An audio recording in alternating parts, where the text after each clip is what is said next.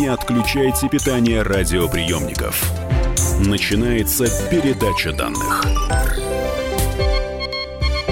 Здравствуйте, друзья. Это передача данных. Меня зовут Мария Баченина, и мы с вами привыкли к космическим успехам. Редко задумываемся вообще о сложности космической техники, изобретательности людей, которые ее строили, как опереться на пустоту вакуума, как не заблудиться и прочее, прочее. Поэтому это передача данных об остроумных, важных идеях людей, которые Э, произвели, собрали, придумали эти сложные механизмы. На прямой связи из Уфы известный популяризатор астрономии и космонавтики, блогер Филипп Терехов. Филипп, здравствуйте. Здравствуйте. Вы пишете, что любопытная история разыгрывается сейчас на околоземной орбите. Российский спутник-инспектор подбирается к американскому спутнику-шпиону.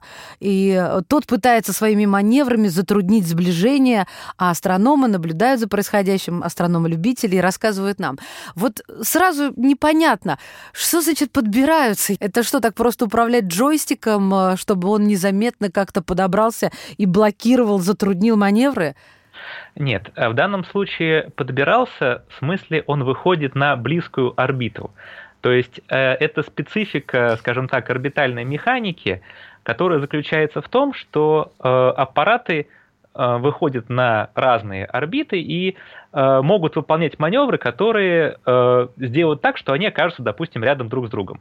Вот с чем сравнить? То есть аппарат, допустим, Союз, который полетел на МКС, он сначала выходит на орбиту, которая находится, допустим, в плоскости орбиты МКС, очень близка к ней, но она находится ниже. Затем он синхронизирует свою орбиту с МКС так, чтобы в какой-то момент оказаться рядом со станцией и, соответственно, гасит свою относительную скорость, то есть тормозит от относительно станции, под, подходит и стыкуется. А, вот то, что мы говорим про вот это вот э, движение этих спутников взаимное, там речь о стыковке не, не идет. Вот. Получается, российский аппарат, он, получается, его запустили в конце ноября, он вышел в э, плоскость орбиты, которая была близка к плоскости орбиты э, американского разведывательного спутника, который, в общем, работает уже давно, с 2013 года. Это само по себе могло еще ничего не означать. Эти аппараты летают на солнечной синхронной орбите, там это достаточно такая популярная орбита, там есть э, много спутников, и российский аппарат стал выполнять маневры, которые выводили его на орбиту, которая приближается э, к американскому аппарату. И вот здесь уже э, возник вопрос, то есть это что, это попытка сблизиться или нет? Что мы сейчас наблюдаем? В чем там специфика? Вот я сейчас ну, нужно пояснить.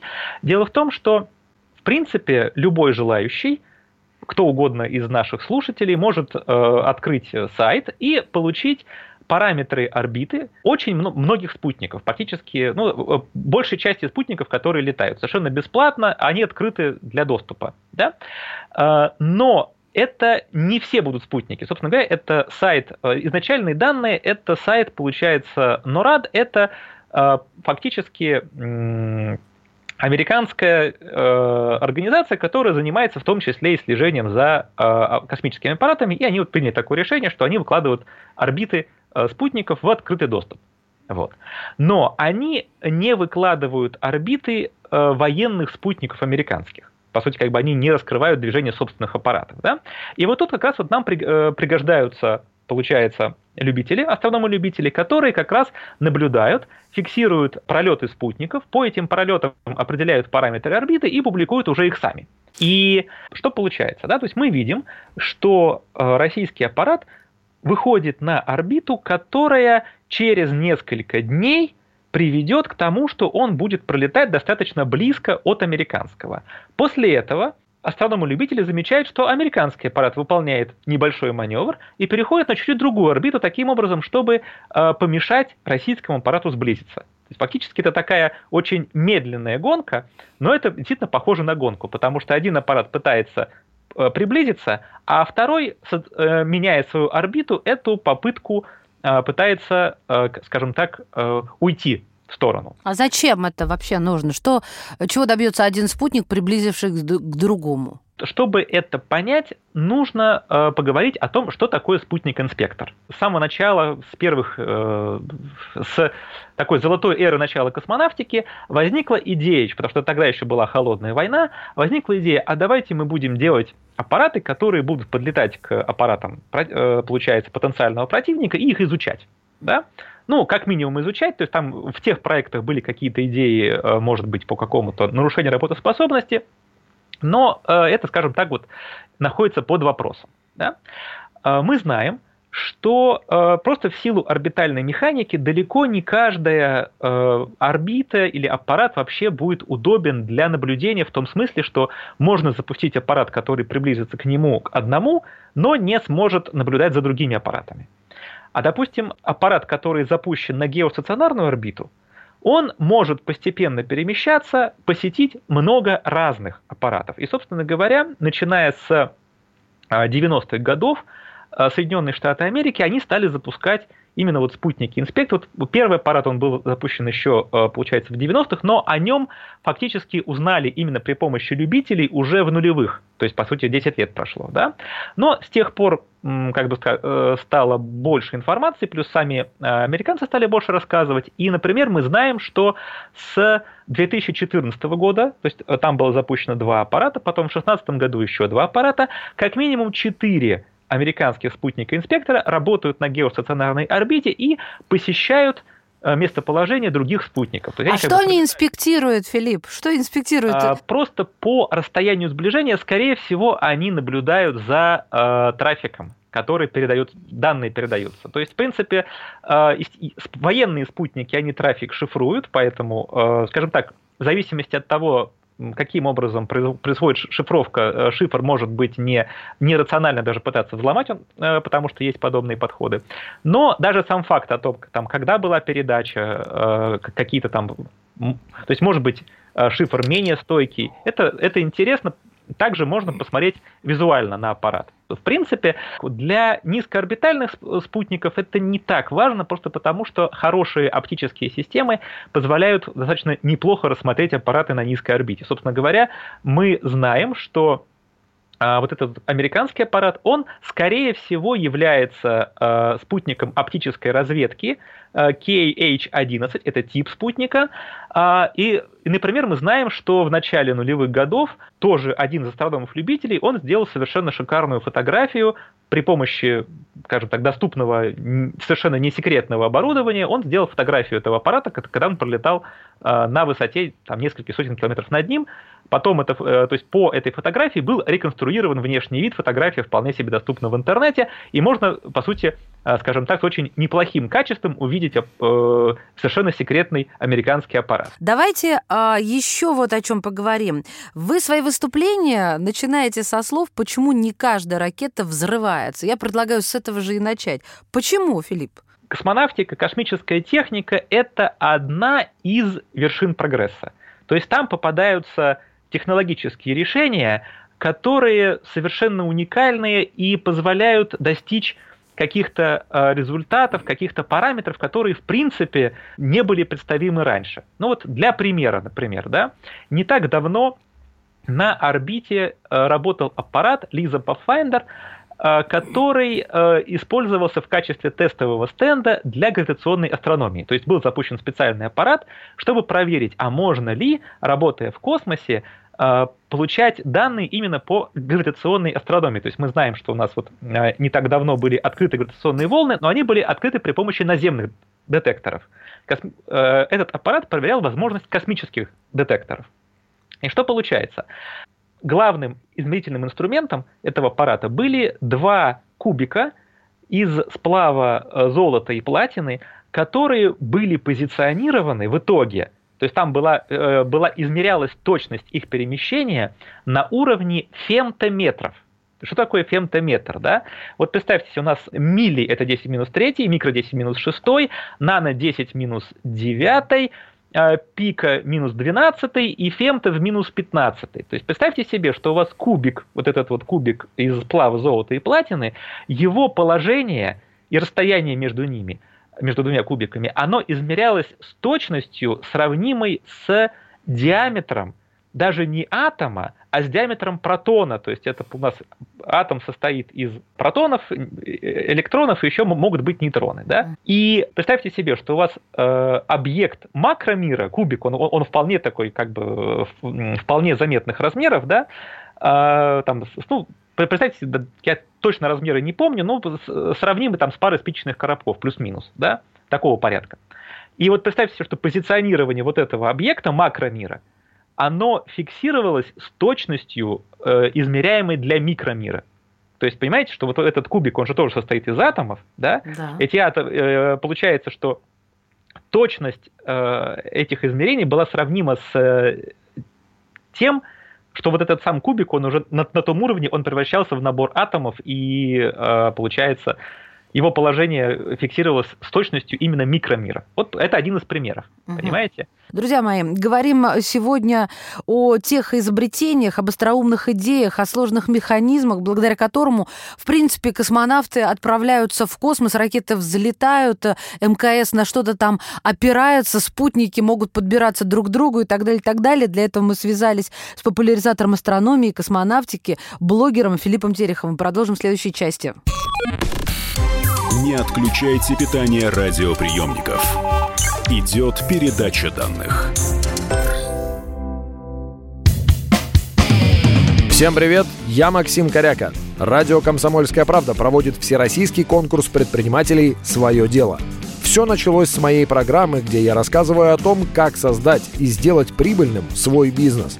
Постепенно радиопередача выросла в масштабный проект для уверенных и амбициозных людей – Расскажи о себе на сайте своедело.кп.ру, стань участником конкурса и получи возможность выиграть главный приз – рекламную кампанию на 1 миллион рублей. Твой бизнес, твой успех, твоя премия, свое дело.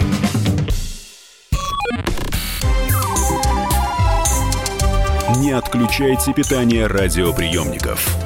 Начинается передача данных. Мы снова в эфире. Это передача данных. Меня зовут Мария Баченина. И на прямой связи с нами из Уфы известный популяризатор астрономии и космонавтики, блогер Филипп Терехов, который рассказывает нам, отвечая на мои вопросы, о том, а, что нас запустило в космос. А как это вообще двигается? Почему не падает? А откуда вот это? И, и как оно доставляется? Вот о всех этих хитростях, идеях, которые рождают на свет сложный механизм проблемы космической техники, мы сегодня с вами общаемся. В то же время есть какие-то совершенно решения, которые кажутся, только кажутся, специально скажу, они кажутся какими-то старыми или устаревшими, или странными. Банально. Один из типов двигателей просто на сжатом газе. Никаких супертехнологий. Ну и о чем это нам может сказать? На сжатом газе, например, э, ориентировался, то есть поворачивался в пространстве корабль, на котором летал Гагарин. Понимаете, вот, а. как бы, вот, вот с тех пор. Такая, а, правильно ли я вас понимаю, что эта технология настолько проста и равно гениальна, что от нее и в 21 веке не отказываются? Вот есть технология, она очень простая. Мы берем газ, э, сжимаем его в баллон, потом ставим маленькие, э, получается, двигатели ориентации с соплом Лаваля, да, и просто при помощи маленьких электрических клапанов открываем клапан, чуть-чуть газа выходит. Получается маленький импульс, да. Примитивно до ужаса но работает до сих пор. Ну, мы, кстати, это видели в фильмах э, в некоторых, правда, э, да, как... Как раз это, там-то как раз был детский сад, потому что там не было, э, то есть там, по сути, не было полноценной системы управления, ориентации, как бы а вы про какой фильм сейчас? Ну, например, про либо «Марсианин», либо там «Гравитацию». Там да, делают, да, там, да, да, ребята управляют собой в пространстве. Э, просто в реальности они бы, скорее всего, просто закрутились на месте, потому что они не могли бы достаточно точно рассчитать свой центр масс, чтобы разместить э, огнетушитель там или э, палец с проделанным отверстием так, чтобы двигатель создавал тягу, именно будучи приложенным по вектору относительно этого центра масс, а не находился сбоку и не, и не привел бы просто к закручиванию. То есть в реальности как раз вот именно у них бы ничего бы не получилось. А какой фильм вы предлагаете э, посмотреть, чтобы был достоверный и э, вот э, не крутили нос э, так скептически люди, которые понимают в физике, в аэродинамике, в астрономии и так далее? Ну, э, лично у меня на по сути, вот первое место до сих пор, вот сколько я фильмов не посмотрел, занимает фильм «Аполлон-13». Это вот 90-й американский фильм про аварию как раз на Аполлон-13. Отлично снято. Там, конечно, есть небольшие э, технические ошибки, но в целом очень неплохо. Там, например, даже потрудились и некоторые сцены сняли в летающей лаборатории невесомости. Ого. То есть, когда там, то есть когда, когда там актеры пролетают по реквизиту, они это делают в настоящей невесомости, как будто бы это действительно бы происходило в реальном аппарате. А давайте поговорим о перевозке э, ракет и аппаратов. Это такая глобальная история. Целый караван движется со скоростью э, один шаг в сутки. Ну, я немножко утрирую, конечно же. Я просто видела это своими глазами однажды однажды. Но дело не в этом. Дело в том, что почему их не строят там, откуда они должны взлетать? Ну, построили ангар, разобрали ангар. Зачем эти трудности, этот риск? А некоторые строят, кстати. То есть на самом деле, вот если мы говорим конкретно про вывоз, э, получается, на стартовый стол, есть ракеты, которые собирают прямо на стартовом столе. То есть, если ракета достаточно простая, достаточно небольшая, ее можно просто при помощи ну, обычных строительных кранов собрать на э, стартовом столе. А у Илона Маска именно такие ракеты? Кто их собирает? Нет, у, не, у, у него... нет, у них нет. Это именно сравнительно простые твердотопливные ракеты Таурус или Минотавр. Вот это... они собираются на стартовом наши? столе. Наши? Это наши? Это американские. Это а, американцы. Названия как-то по-нашему звучат. Я привыкла, что мы так называем. Ладно, хорошо. А все-таки как перевозят ракеты? А, самая правильная перевозка вот из доступных человеку? А, ответ на ваш вопрос, э, он именно, по сути, раскрывает очень важную сторону того, что я рассказываю. Почему? Потому что не бывает, очень часто не бывает того, что самое лучшее всегда и во всем. Да, вот помните mm-hmm. эти двигатели на холодном газе, про которые я говорил? Да? да? Они имеют, они выгодны только для того случая, если вам нужна маленькая тяга, если вам не нужно большое перемещение аппарата. Понимаете? А если вам нужно, чтобы аппарат изменил свою скорость на большое количество э, километров в секунду или там даже километров в секунду, вы ставите уже другие двигатели другого типа, да? А вот возвращаясь к ракетам, в принципе, есть какие-то инженерные компетенции, кому, кому как удобнее, кто как умеет, э, ему привычнее это делать. И есть, соответственно, еще и специфика. То есть, например, а, традиция, к которой, скажем так, привыкли э, вывоза ракет, получается, в Советском Союзе и сейчас в России, это то, что ракеты вывозятся на старт горизонтально. Это, это, в принципе, достаточно удобно, можно по, по железной дороге так его вывести. И, э, но там необходимо ее, получается, устанавливать стартовое сооружение, и нужно ее устанавливать, получается, э, переводить в вертикальное положение. Да? Угу. Э, например, некоторые аппараты космические, они просто не проектируются, у них нет необходимости выдерживать нагрузку на изгиб. Поэтому если вы аппарат поставите вот так вот на ракету, которая стоит в горизонтальном положении, у вас аппарат просто согнется и сломается. Поэтому, например, в, на космодроме Куру, это французская Гвиана, там, э, получается, вывозят ракету без головной части, ставит ее вертикально, потом, получается, приезжает башня обслуживания, и там уже загружается э, головная часть в вертикальном положении, так что аппарат не испытывает нагрузок на изгиб. Э, вот для американцев они, а, они привыкли возить вертикально. Это, это имеет свои минусы в том смысле, что, например, приходится строить высокие монтажные испытательные корпуса. Филипп, а их не смущает сопротивление воздуха? Я сейчас даже не шучу, потому что это очень странно ввести такую махину в вертикальном положении.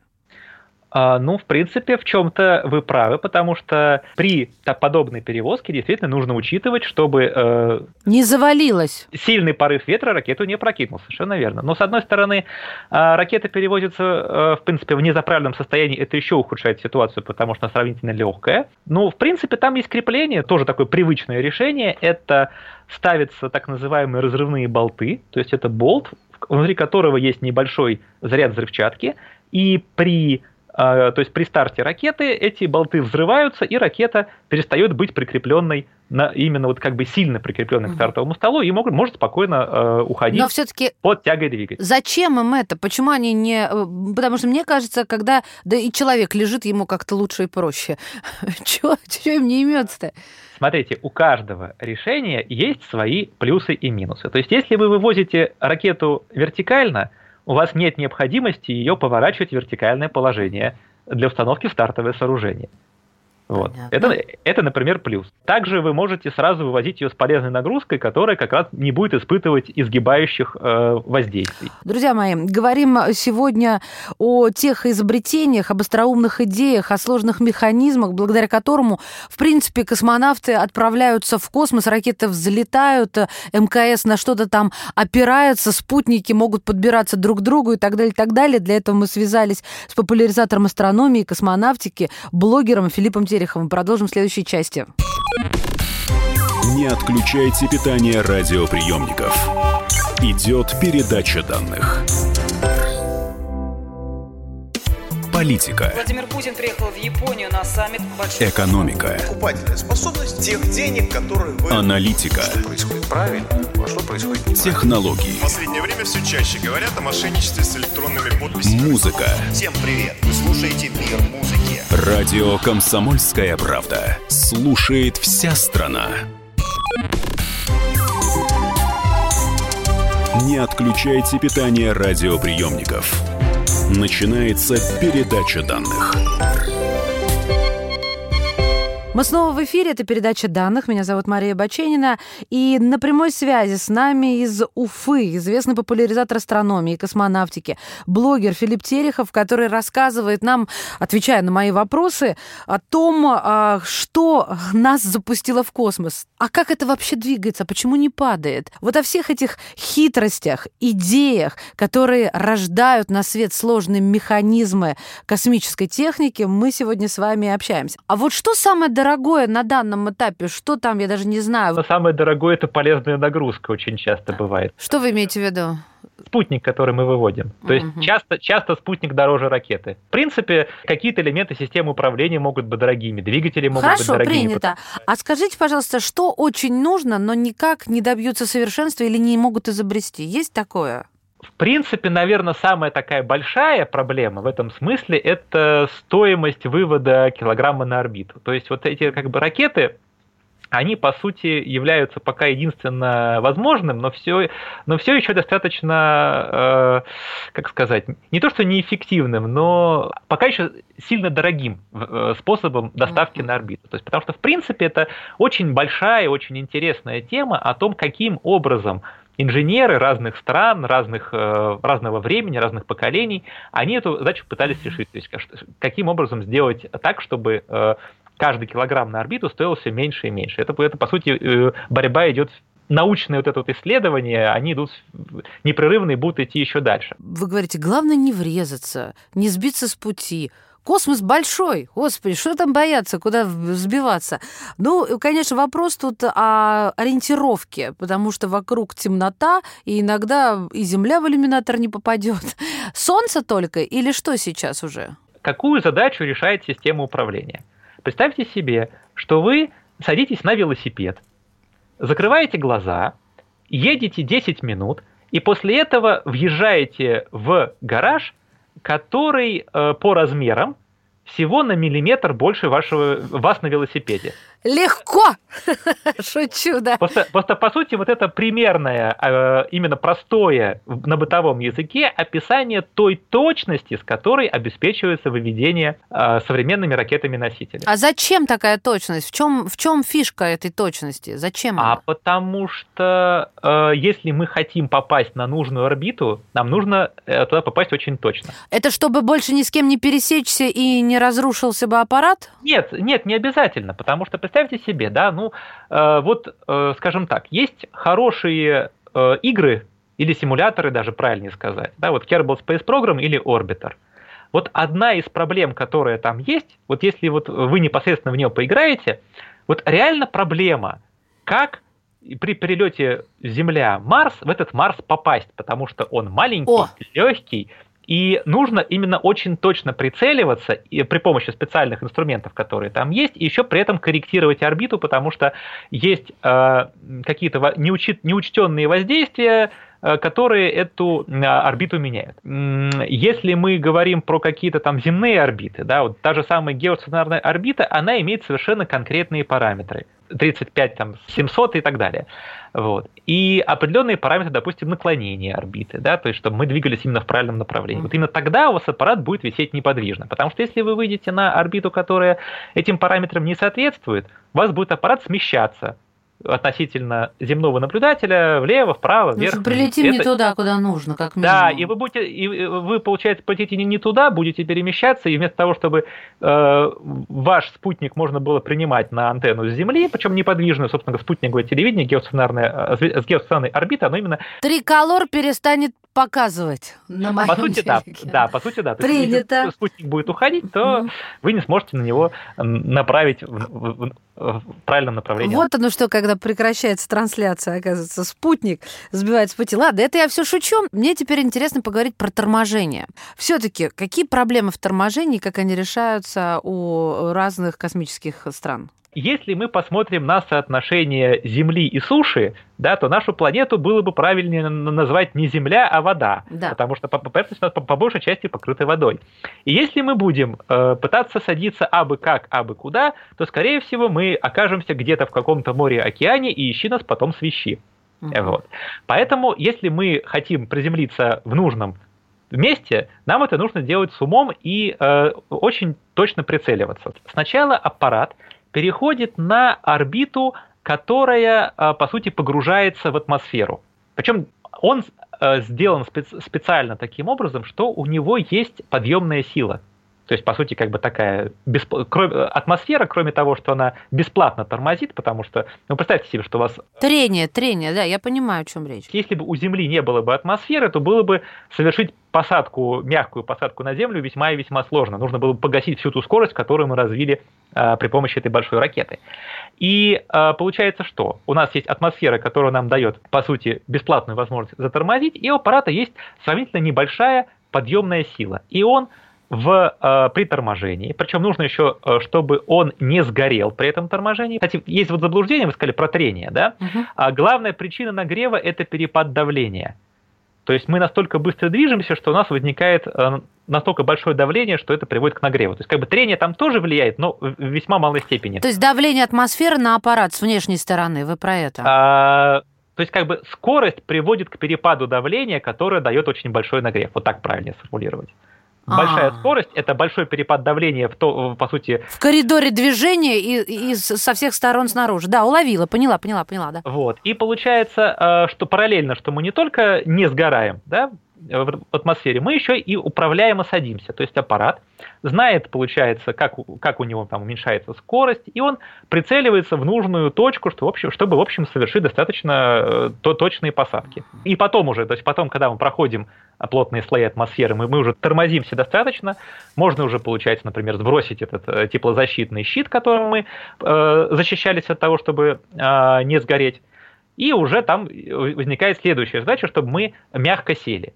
Да, это тоже веселая задача, потому что если у нас не раскроются какие-то там или не включатся какие-то системы, которые нам обеспечивают мягкую посадку в финале, то мы ударимся о землю со скоростью там примерно 300 где-то а, километров в час, и все, все закончится весьма-весьма печально. Так. И именно поэтому у нас есть, получается, как обычно раскрываются парашюты, да, Такие обычные, к которым мы привыкли, вы имеете в виду стандартные или какие-то особенные? Обычно в том смысле, что у нас сейчас есть э, первые ступени SpaceX, Falcon 9, которые садятся на двигателях.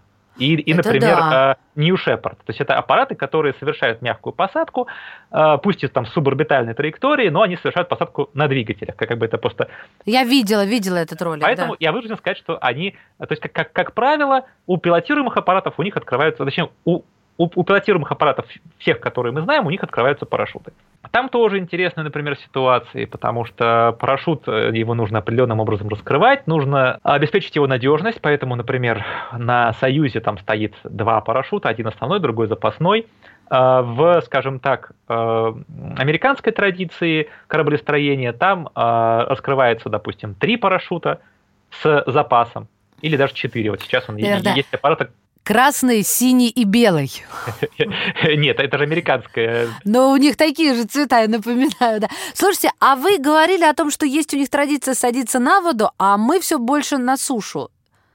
Ну, это тоже сейчас потихоньку изменяется. Дело в том, что проблема парашюта в том, что он очень хорошо тормозит но до довольно высокой скорости сравнительно. То есть у нас есть скорость снижения несколько метров в секунду. Это довольно много. Мы должны на вот последних этапах посадки сесть мягко, чтобы не удариться сильно. Это можно сделать разными способами. Например, получается, на корабле «Союз» стоят двигатели мягкой посадки.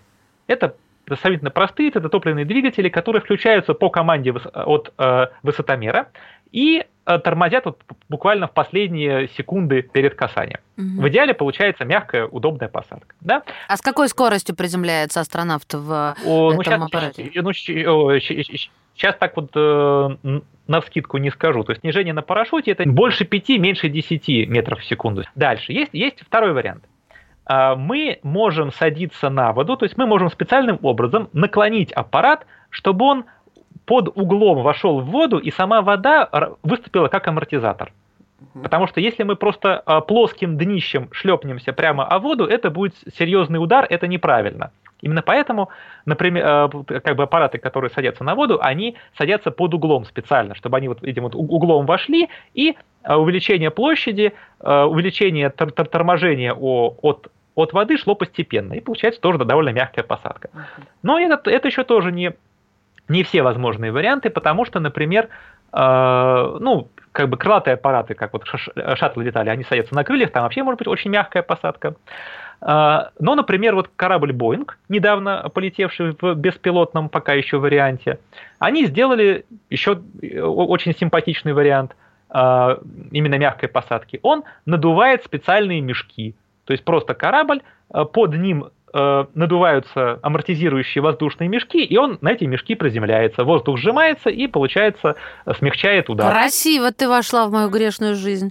Точнее, вернулась на землю. Красиво, да. удобно. В общем, очень такое интересное решение. Ну что, приземлились, и, и время у нас тут закончилось. А, спасибо вам огромное. Столько всего нового, интересного. И, правда, еще читать и читать, изучать и изучать, а лучше слушать лекции популяризатора астрономии и космонавтики. Прямиком из Уфы по скайпу с нами общался блогер Филипп Терехов. Филипп, спасибо вам большое. Вам спасибо, что позвали. Передача данных успешно завершена. Не отключайте питание радиоприемника. Скоро начнется другая передача. Иркутск. 91,5. Воронеж. 97,7. Краснодар. 91,0. Тюмень. 99,6. Анапа 89,5. Владимир 104,3. Барнаул 106,8. Екатеринбург 92,3. Санкт-Петербург 92,0. Москва 97,2. 97,2. Радио «Комсомольская правда». «Комсомольская правда». Слушает вся страна. Слушает вся страна.